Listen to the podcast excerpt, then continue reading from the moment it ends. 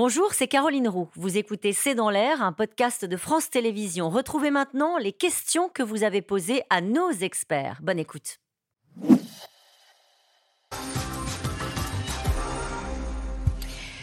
Une question d'Alain en Seine-Saint-Denis. Derrière ce déploiement de forces militaires, quel est le message que la France veut délivrer sur l'opération Orion? En cours en ce moment même Elle veut montrer qu'elle euh, est forte et qu'elle peut assurer la coordination d'un nombre important d'hommes, euh, notamment avec d'autres pays, euh, dans une hypothèse de conflit de haute intensité qui pourrait par exemple se passer sur le flanc est de l'Europe. On peut, pardon de l'expression, se planter sur un exercice comme celui-ci. On peut rater une opération d'entraînement? Oui, on peut. Et depuis peu, les armées, notamment la France, a peu communiqué sur le, les rétextes, le, le retour d'expérience euh, de ce qui se passe pendant ces exercices. Alors c'est un exercice de communication choisi, mais il peut dire voilà là-dessus on était mauvais, on pense qu'on peut s'améliorer.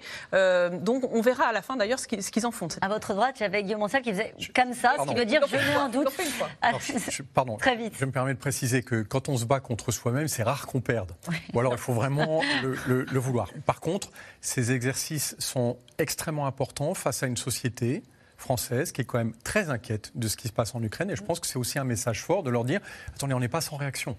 On se prépare. Euh, qu'est-ce qu'une guerre de haute intensité? Merci pour cette question parce qu'on utilise cette expression. On a l'impression que, bah, d'ailleurs, c'est quoi une guerre de basse intensité euh, C'est très compliqué ces mots parce qu'en fait, euh, d'ailleurs, ils sont très critiqués, donc on, les utilise moins dans les milieux militaires. Maintenant, on va parler d'un engagement majeur ou d'un conflit majeur parce que les militaires eux-mêmes critiquent certains en disant en fait la guerre c'est toujours intense pour ceux qui combattent, par exemple. Donc il y a tout un tas d'arguments qui sont sortis depuis qu'on en parle davantage.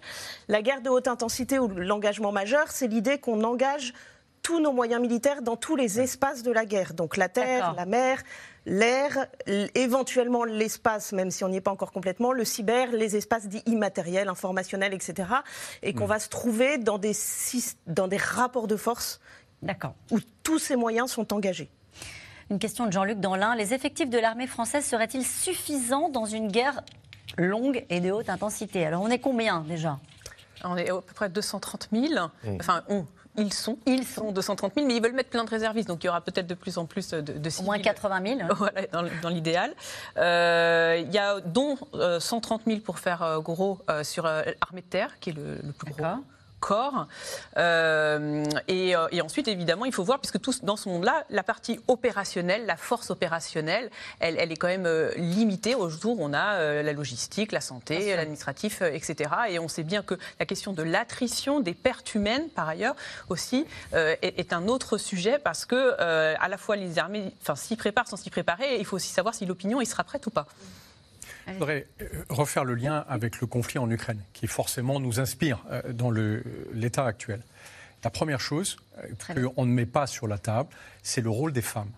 Or, ce qui est frappant dans le conflit en, Ukraine, du côté ukrainien, c'est que les femmes se sont massivement engagées dans les combats. Et on arrête de jouer à la vieille armée macho, où il n'y a que les garçons qui sauraient se Et ça, on n'a pas suffisamment tiré les leçons? Non, on n'en a pas assez tiré les leçons, parce que regardez l'armée française, il y a à peine 20% de femmes. Pardon, mais mm. une armée moderne, c'est une armée dans laquelle les femmes jouent un rôle clé et pas un rôle de soutien derrière parce que c'est les garçons qui vont se battre. Il y a l'échelle européenne, on en a parlé, ça c'est fondamental et la France toute seule ne représente rien. Et enfin, je pense que le plus important, c'est la culture de la défense. Il faut arrêter de mettre l'esprit militaire dans un tout petit contingent de personnes, quelques politiques, et puis les autres, en gros, ils devaient vivre tranquille en disant c'est pas grave, on va s'en occuper. C'est très intéressant, mais ce n'était pas la question. La question portait sur les effectifs. Mais c'était ma réponse. Bah oui, je sais. Mais là, comme on n'est pas dans un débat politique et que vous répondez aux téléspectateurs de C'est dans l'air, les effectifs, est-ce que le sujet des effectifs est aussi important que le sujet, par exemple, des moyens, des munitions euh, Je vais prendre le cas des Ukrainiens. En fait, les Ukrainiens ont mis peu d'hommes par rapport à ce dont ils disposent, d'hommes et de femmes, sur le front. Pourquoi? Parce qu'ils ne veulent envoyer que des gens qui sont bien entraînés et bien équipés. Et on pense qu'aujourd'hui, ils ont pratiquement un trois quarts de réserve opérationnelle. Donc le point des effectifs, pardon, mais on n'est plus en 14. D'accord, compris. Plus le nombre de poitrines qu'il faut exposer. Serait-il possible d'ouvrir de nouvelles usines en France pour fabriquer des, de l'équipement de l'équipement militaire et des munitions?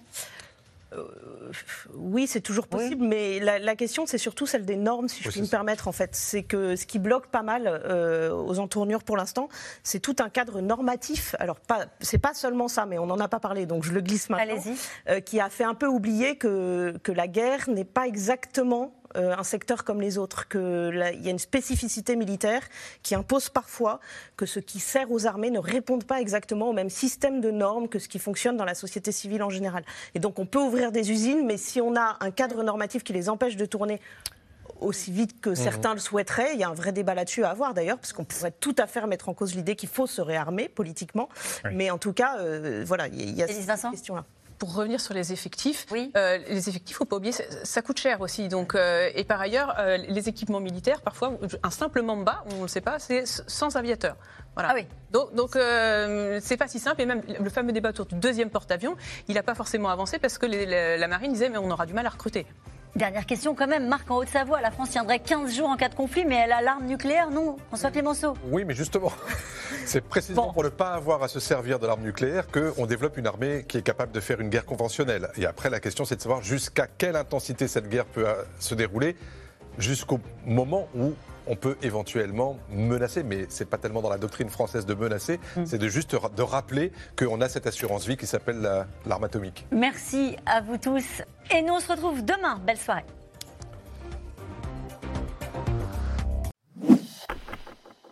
Merci d'avoir écouté C'est dans l'air. Comme vous le savez, vous pouvez désormais écouter l'intégrale, mais aussi l'invité ou vos questions à nos experts. Tous ces podcasts sont disponibles gratuitement sur toutes les plateformes de streaming audio. Et pour le replay vidéo, c'est sur France.tv, bien évidemment. À bientôt.